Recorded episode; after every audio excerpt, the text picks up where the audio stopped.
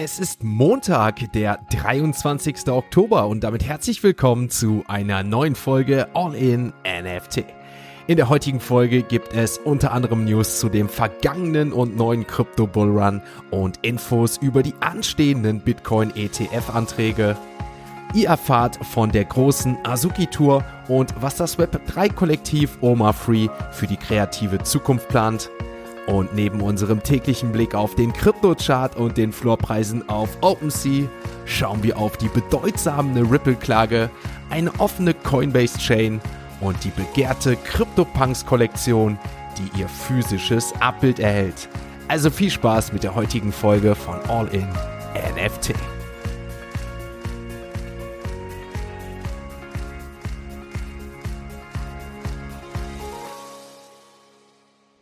Einen wunderschönen Wochenstart wünsche ich meine liebe Podcast-Community. Der digitale Kaffee ist natürlich wieder pünktlich serviert für euch.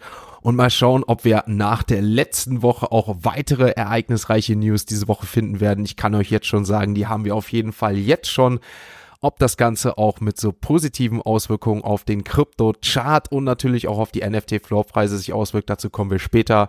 Ich würde sagen, wir starten ganz entspannt mit unserem digitalen Kaffee und den heutigen Web 3 Kurznews. Im Rechtsstreit mit der Security and Exchange Commission kurz SEC hat Ripple kürzlich einen weiteren Sieg erzielt. Gemäß Gerichtsdokumenten hat die US-Börsenaufsicht die Anklage gegen Brad Garlinghouse und Chris Lawson, die zuvor wegen angeblicher Verstöße gegen US-Wertpapiergesetze als Mitangeklagte galten, fallen gelassen. Der für das kommende Jahr geplante Prozess gegen sie wird nicht mehr stattfinden und sie können für diese mutmaßlichen Vergehen nicht erneut belangt werden. Stattdessen will die SEC ihre Ressourcen vollständig auf den Rechtsstreit mit Ripple Labs konzentrieren. Der Hauptprozess soll planmäßig im April 2024 fortgesetzt werden. Diese jüngste Entwicklung ist definitiv ein Sieg für Ripple und markiert eine Veränderung im Verlauf des rechtlichen Konflikts, während die Auseinandersetzung mit Ripple Labs weiterhin im Fokus der SEC bleibt. Binance hat in einer Pressemitteilung bekannt gegeben, dass Kunden wieder Ein- und Auszahlungen über Euro auf der Plattform durchführen können. Dies wurde durch eine neue Partnerschaft mit neuen Fiat-Partnern ermöglicht, ohne jedoch genau die Partner zu nennen. Ein Unternehmenssprecher teilte mit, dass Binance mit Partnern aus ganz Europa zusammenarbeitet, darunter TrueLayer, Nuvei und verschiedenen Kartendienstleistern. Kunden können nun Gelder über das SEPA-Verfahren transferieren und Kryptowährungen erwerben und verkaufen. Ende September hatte Binance vorübergehend Euro Ein- und Auszahlungen eingestellt, nachdem der Zahlungsdienstleister PaySafe seine Partnerschaft mit der Kryptobörse beendet hatte. Coinbase, die US-Kryptobörse, hat vor etwas über zwei Monaten ihre Layer-2-Blockchain namens Base eingeführt und nun den Quellcode öffentlich gemacht, wie in einem Blogpost bekannt gegeben wurde. Die Offenlegung des Quellcodes ermöglicht der Entwicklergemeinschaft, den Fortschritt des Netzwerks zu überwachen und eigene Beiträge zu leisten. Der Code ist auf der Entwicklerplattform GitHub verfügbar. Mit dieser Layer-2-Blockchain strebt Coinbase an, die nächste Milliarden Nutzer in den Kryptospace zu bringen. Der weltweit größte Vermögensverwalter BlackRock treibt seine Bemühungen zur Einführung eines Bitcoin-ETFs weiter voran. Dazu hat das Unternehmen detaillierte Änderungen beim zuständigen Aufsichtsorgan der SEC eingereicht, insbesondere in Bezug auf den Preis- und Berichtsmechanismus. Der Vorgang zeigt den intensiven Wettbewerb zwischen BlackRock, Fidelity und Grayscale sowie anderen Finanzdienstleistern um deren ersten in den USA zugelassenen Bitcoin-Spot-ETF. Obwohl BlackRock-CEO Larry Fink in der Vergangenheit skeptisch gegenüber Bitcoin war, hat er seine Haltung zur Kryptowährung geändert und ist mittlerweile ein Befürworter. Bitcoin hat erstmals seit August wieder die Marke von 30.000 US-Dollar überschritten, was auf positive Entwicklungen aus den USA zurückzuführen ist. Dort zeichnet sich eine mögliche Zulassung eines Bitcoin-Spot-ETFs ab. Gleichzeitig gibt es auch positive Nachrichten bezüglich Grayscale, dem Vermögensverwalter für digitale Assets. Die US-Börsenaufsicht SEC hat Medienberichten zufolge ihr Rechtsstreit mit Grayscale beigelegt und wird die Umwandlung des Bitcoin Trusts in einem Spot-ETF nicht mehr blockieren. Dies ist zwar noch keine endgültige Zulassung, aber ein deutlicher Schritt in diese Richtung. Wie eben bereits schon erwähnt, erwartet der Kryptomarkt schon seit längerem die Zulassung eines Bitcoin Spot ETFs und die Chancen dafür werden mit dieser Entwicklung immer wahrscheinlicher. Damit sind wir mit den heutigen Web3 Kurznews soweit durch, kommen zur nächsten Kategorie und nach diesen ganzen News, nach dem Wochenende, nach dem turbulenten Freitag, werfen wir jetzt mal einen ersten Blick auf die aktuellen Kurse der Kryptowährungen.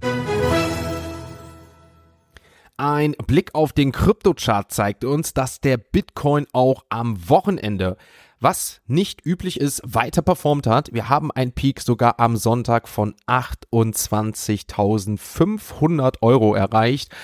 Im Laufe des Abends hat sich der Bitcoin dann über 28.200 Euro gehalten, aber wir haben diese magische Marke von, wie gesagt, knapp 30.000 US-Dollar oder 28.000 Euro deutlich überschritten nach den ganzen positiven News. Und so schlecht natürlich auch die Recherche von Cointelegraph und so schlecht auch der Tweet letzte Woche war, so bullish hat man diese Auswirkungen gesehen, dass wenn das Ganze einmal in Rollen kommt mit den Zulassungen der Bitcoin Spot ETFs und weitere positive News wie jetzt Ripple oder Grayscale, der Bitcoin mehr als nur gut performen kann und alles andere weitgehend outperformt. Blicken wir mal auf die kommende Woche und mal schauen, was uns diese Woche noch erwartet. Vorher zuerst kommen wir natürlich noch zu weiteren Kryptokursen. Ethereum bei einem Kurs von 1550 Euro, also dementsprechend ein Plus von 3% in den letzten sieben Tagen. Aber wenn wir uns dazu natürlich den Bitcoin anschauen mit plus 10% und vor allem, und jetzt kommen wir vor allem auf Solana mit einem Plus innerhalb der letzten sieben Tage von 30 Prozent. Auch wenn wir gestern hier ein leichtes Minus von zwei Prozent gesehen haben, der Kurs bei mittlerweile 27 Euro. Also Solana ist momentan neben Bitcoin, neben der größten Nachfrage wirklich der Coin, die Kryptowährung, die es heißt zu performen.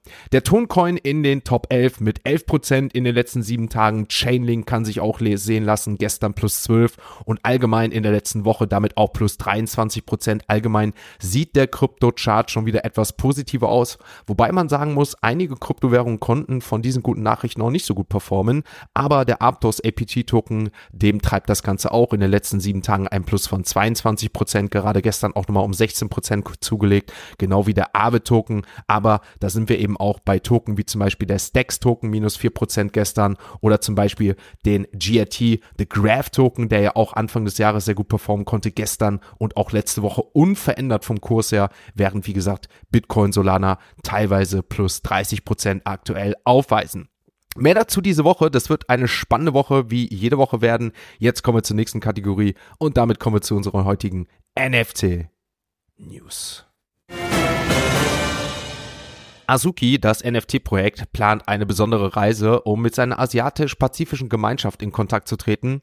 Die Azuki Garden Tour wird in fünf verschiedenen Städten stattfinden, beginnt am 2. November in Hongkong. Bei diesen Events wird das Azuki Collectors Profile vorgestellt und unterstützt. Teilnehmer erhalten einen digitalen Sammlerstempel in ihrem Garden Tour Passbuch, um ihre Teilnahme festzuhalten. Für diejenigen, die nicht persönlich teilnehmen können, bietet Azuki eine clevere Lösung. Der Kauf eines Event-NFTs vom jeweiligen Veranstalter erweitert nicht nur das Sammlerprofil, sondern unterstützt auch direkt lokale Organisationen, die diese Veranstaltung organisieren. Avant Arte und Yuga Labs haben sich zusammengetan, um 10.000 On-Chain CryptoPunks herauszubringen, eine besondere Printausgabe der ikonischen digitalen CryptoPunks. Dank einer neuen Drucktechnik sind die Pixel schärfer, was die 10.000 Punks in beeindruckender Klarheit erscheinen lassen soll. In Verbindung mit hochwertigem Papier entsteht so ein wahres Kunstwerk. Jedes erworbene Exemplar wird mit einem Siebdruck Lachsiegel versehen und von einem leuchtend rosa Echtheitszertifikat begleitet. Die Preise für diese Werke belaufen sich auf 639 US-Dollar für ungerahmte Drucke und 1073 US-Dollar für gerahmte Exemplare. Das Web3-Startup Deka stellt jüngst eine neue Innovation vor, wie Künstler ihre Kunstwerke erstellen und ausstellen. Mit Mint on Demand ermöglicht die Plattform Künstlern, ihre Werke ohne vorherige Prägung hochzuladen. Erst wenn ein Sammler ein akzeptables Gebot abgibt, wird der Prägeprozess in Gang gesetzt, was Künstlern unnötige Kosten ersparen soll. Eine weitere Einführung von Deka sind die Deka-Poster. Dies sind digitale Kunstwerke, die von verschiedenen Künstlern erstellt wurden und das ursprüngliche Kunstwerk zelebrieren und ehren. Der Künstler behält die Kontrolle darüber, welche Posterdesigns geprägt werden können. Nach dem Verkauf des One-of-One-Originalkunstwerks stehen diese Poster für einen bestimmten Zeitraum zur Prägung zur Verfügung.